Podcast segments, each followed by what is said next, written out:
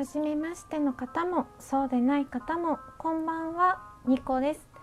ニコのニコニコラジオ略してニコラジ第320回目録音中です。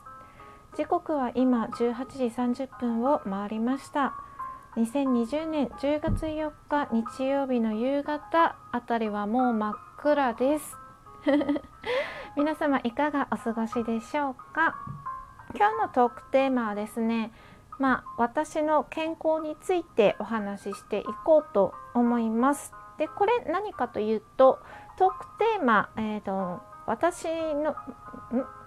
まるの秋だったかな私はまるの秋っていうお題トークがあって、まあ、体質改善をしたい秋みたいな風にお話をしたんですね前々回ぐらいのトークかな。でその続きといいますか、まあ、体質改善のために今こういうことをしていますという、まあ、ご報告というか自分のための記録的な、え、内容になっております。今回のトークはですね、まあ、女性特有のお話、まあ、生理周期とか排卵とかそういうキーワードが出てきますので、まあ、そういう話はあんまりね聞きたくないよっていう方はここで再生ボタンストップ押して他のトークを聞いていただければと思います。はい、というわけで早速やっていきましょう。2個1目。健康日記つけ始めました。ということで健康日記をつけ始めました日記というほどのものではないんですけれどもこれは何かというとですね、えーとまず私生理周期をあの測るためにアプリを取り入れてましてでアプリで、まあ、生理始まったら生理開始で生理終わったら生理終了っていうのを入れてます。でそのアプリがその生理周期に合わせて排卵予測日排卵しそうな日とかを予測してくれたりあと次の生理が始まる日などの予測とかをカレンダーで表示してくれます。でそのアプリをですね使って自分の平均値以外の日を、えーと、メモとして残すようにしました。具体的にどういうことかというと私ですね寝る時間がいつもだいたい23時かまあ24時なんですね。夜中の0時、うん、なんですけれどもそれを大きく外れて例えば夜20時に寝てしまったとか21時に寝てしまったとかそういう日はあのメモで10時に寝てしまいましたと書くようにしました。うん、でそのアプリもともとですね生理の記録をするためのアプリなのであのアイコンを選んだらその日の気分とかその日の症状とかをスタンプ形式で入力できるようになってるんですね。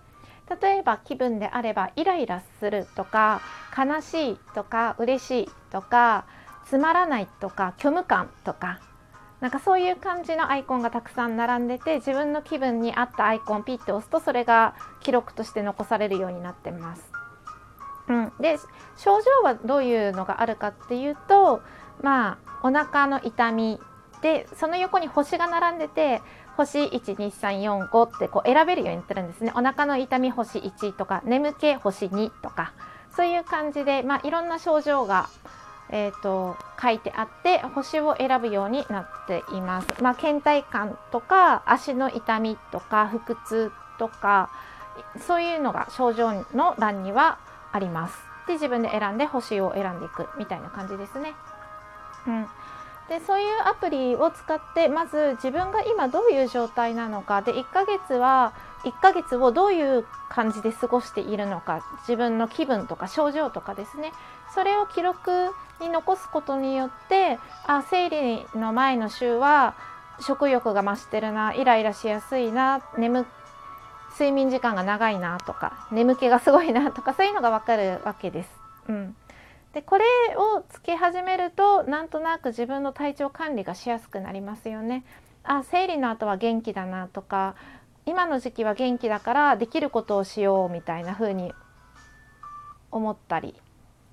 うん、なのでそういう意味ですごくね目に見てわかる記録をつけるっていうのは大事だなと思っています。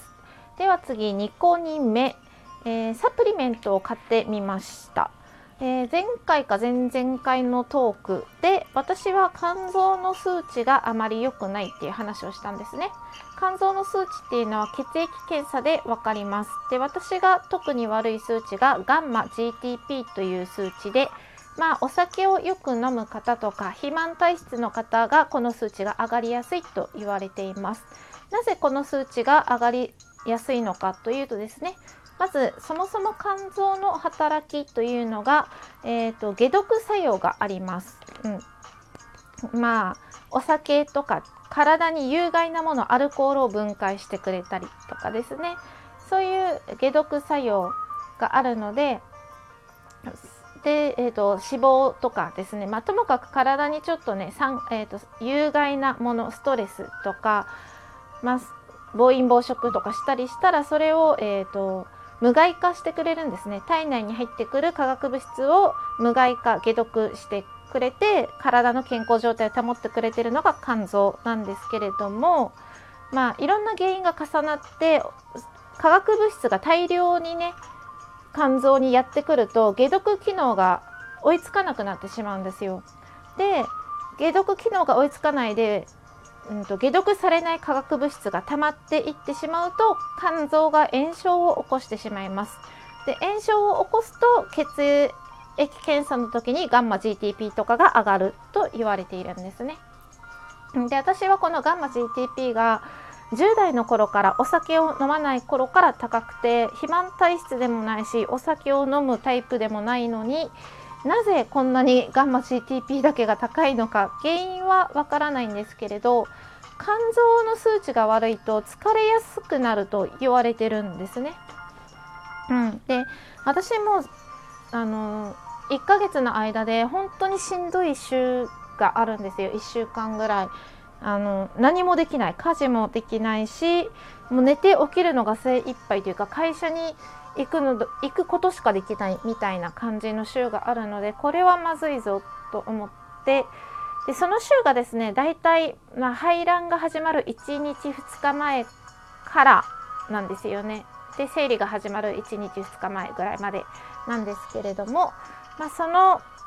週どうにかしたいなって思ってて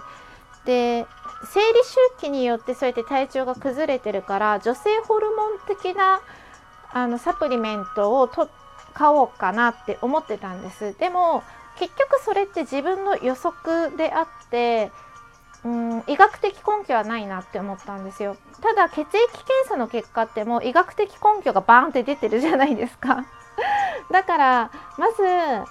医学的根拠が出てるこのガンマ GTP の数値を下げたい。肝臓をなんとかしたい先にと思ってサプリメントを買ってみたんです。で、そのサプリメントっていうのがですね、スルフォランファンっていうですね、栄養素、スルフォラファンです。という栄養素のサプリメントを買ってみました。で、このスルフォラファンってなんだっって思うんですけどこれですねブロッコリースプラウトとかによく含まれているカリフラワーとかにも入ってるのかな、えーと栄養素の一種でまあ簡単に言えばあの解毒作用があるんですよ。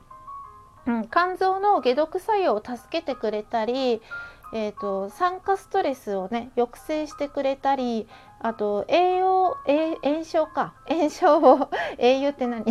炎症をね抑制する働きをしてくれたりともかく肝臓の働きを助けてくれる働きをたくさんしてくれるのがこのスルフォラファンっていう栄養素らしくてでこれを摂取してたらガンマ GTP が下がったっていう人がいいるみたいで。で、まあ、そのサプリメントを買う時に、まあ、口コミとかをね見たんですけど、まあ、私と同じようにガンマ GTP が高い人が購入して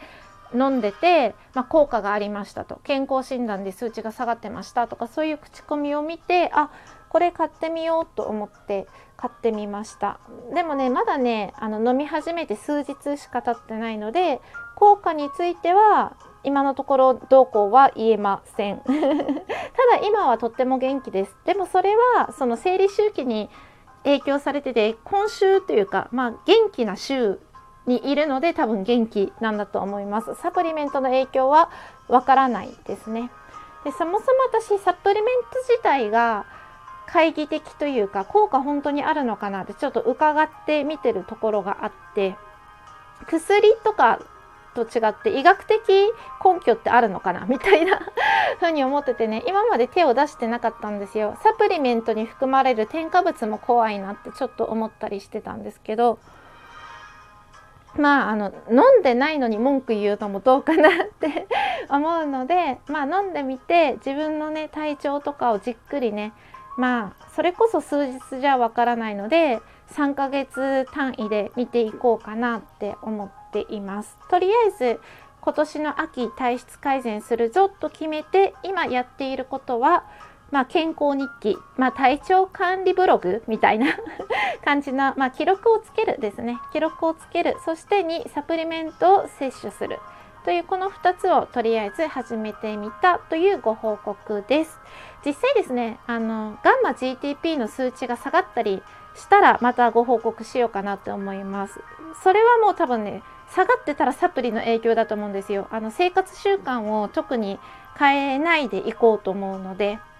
運動を増やすとか運動するとかそういうことはしないでサプリメントだけを新しい生活に取り入れてみて健康診断をねまあ春ぐらい に多分あると思うので受けてみようかなと思っています。最後までお付き合いいただいてありがとうございました。ちょっと早いですけど今日はこの辺で終わりにしようと思います。ニコラジではお便りとかトークテーマとか募集中ですのでもしよかったらどしどしご応募ください。ご応募っていうかね絶対読むので お願いします。明日も皆様にとって良い一日でありますように。ニコでした。